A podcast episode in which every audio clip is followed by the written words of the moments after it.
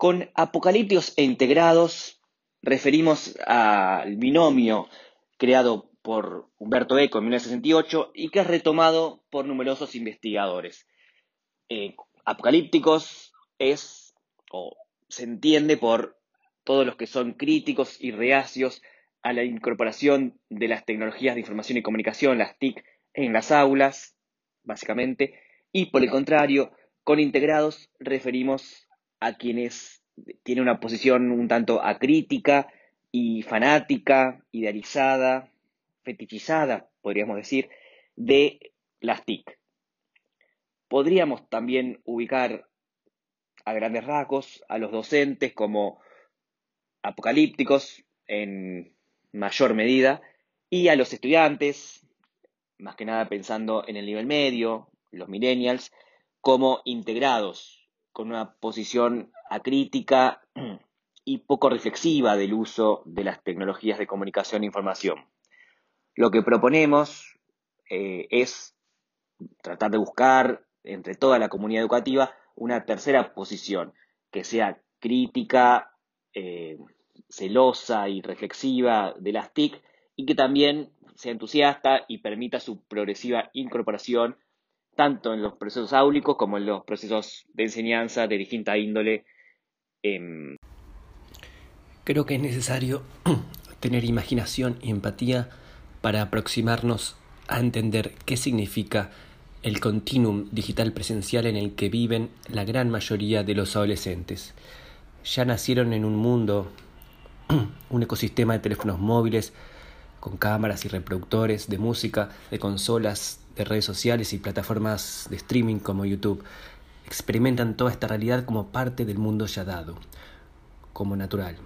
De este modo viven todo el tiempo entrando y saliendo de estas realidades sin distinguir claramente entre una u otra, la copresencial y la virtual, como una cinta de Moebius.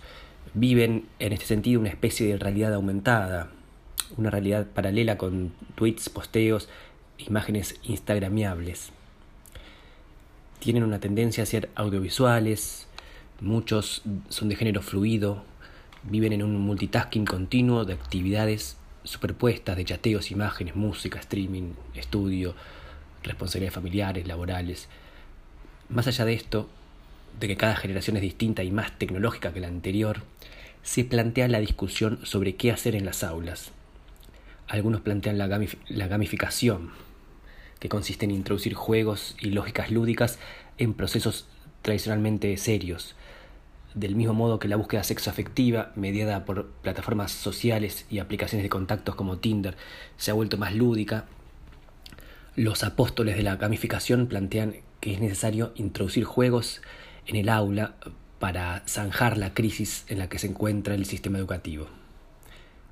He sabido que siempre ha habido crisis en el sistema educativo, pero hablando esta puntual, para disminuir la brecha entre los millennials o centennials y nosotros, entre los intereses de los adolescentes y del, el del sistema educativo. A su vez, la línea dura plantea dejar afuera del aula a la tecnología. Perdón. En especial a, la más usada, los teléfonos móviles.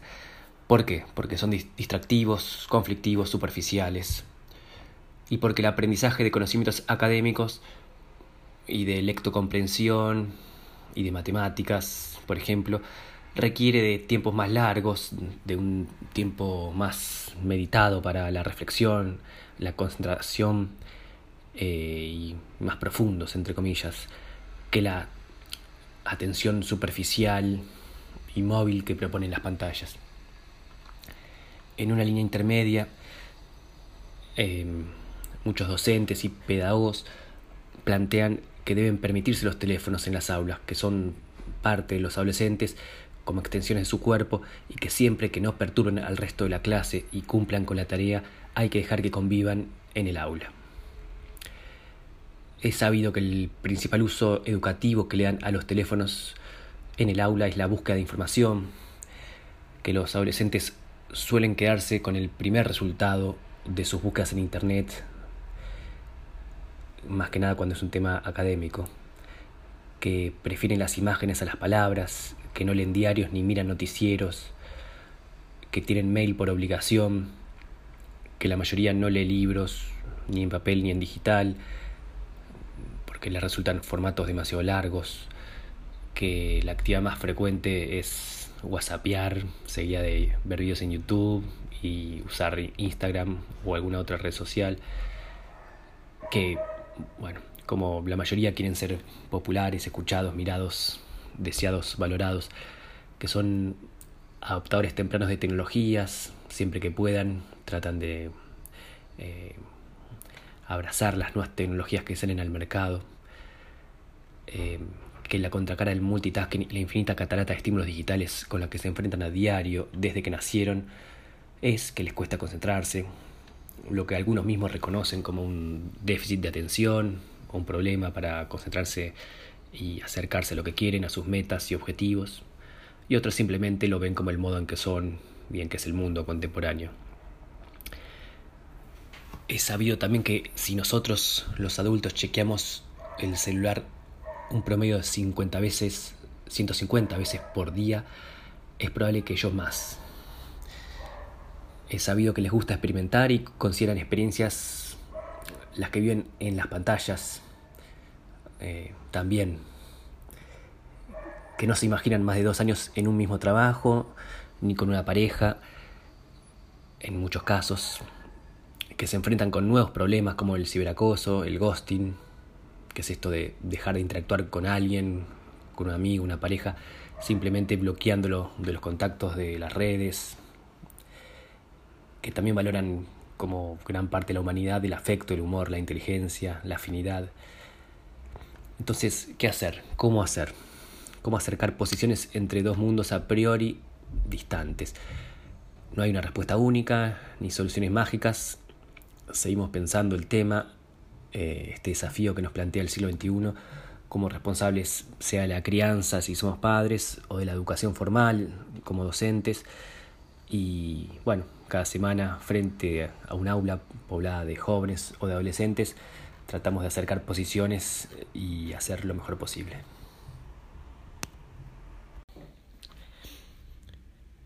Para leer, Recomiendo los textos de Marcelo Urresti, Roxana Morduchovics, Inés Dussel y A riesgo de pecar de narcisista.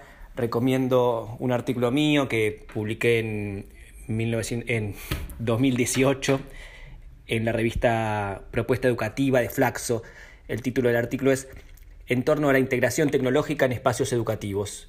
Nuevos problemas y nuevas soluciones Em, bueno, y también otros artículos que he publicado, pero básicamente este que hablo de, este tema de la tecnología en las aulas y qué hacer. Em, bueno, que nadie sabe bien qué hacer y nada, ensayo algunas preguntas y algo de lo que estuvimos hablando acá.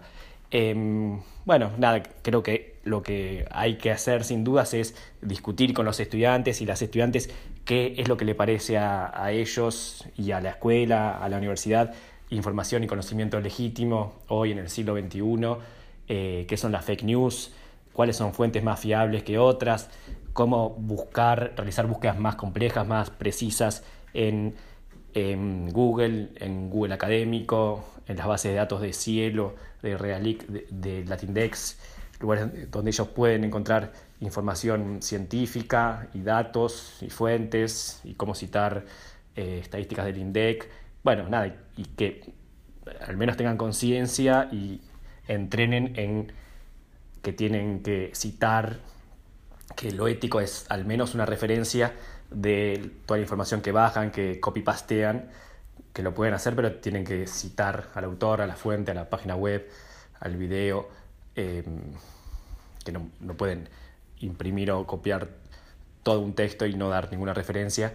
Si bien el conocimiento es colectivo, hay que dar algún, al menos una cita, una referencia al origen para que el lector sepa de dónde viene esa estadística, ese dato, esa teoría o ese concepto. Bueno, nada más. Eh, un gusto. Saludos cordiales. Gracias.